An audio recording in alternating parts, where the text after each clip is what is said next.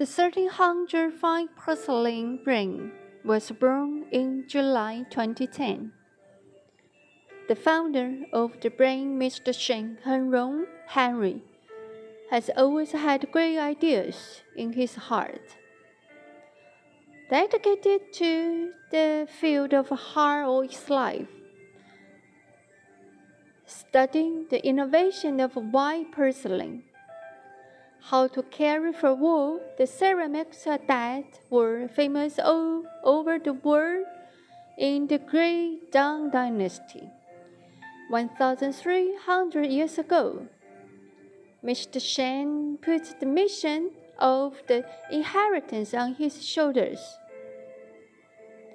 Achievement by porcelain start from the design of the porcelain art go through prototype sculptures, making molds, injecting kaolin slurry, removing modules, refurbishing porcelain first embryo, natural drying in the shed, and then firing in the kiln. Such a repeat inspection and adjustment or start over again. No matter how big or small the work is, it is the brainchild of Harvard. If you only do one thing in your life, that's the right thing. Teacher Shen always keep this sentence firmly in the deepest part of his heart, and then put into practice step by step.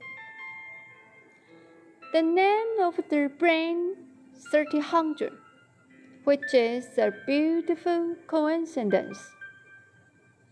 My porcelain requires high temperature.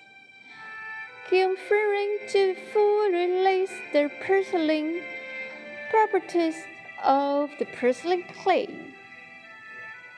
It is warm and translucent, pure and fearless, and as white as jet, which is the essence of the refined refinement.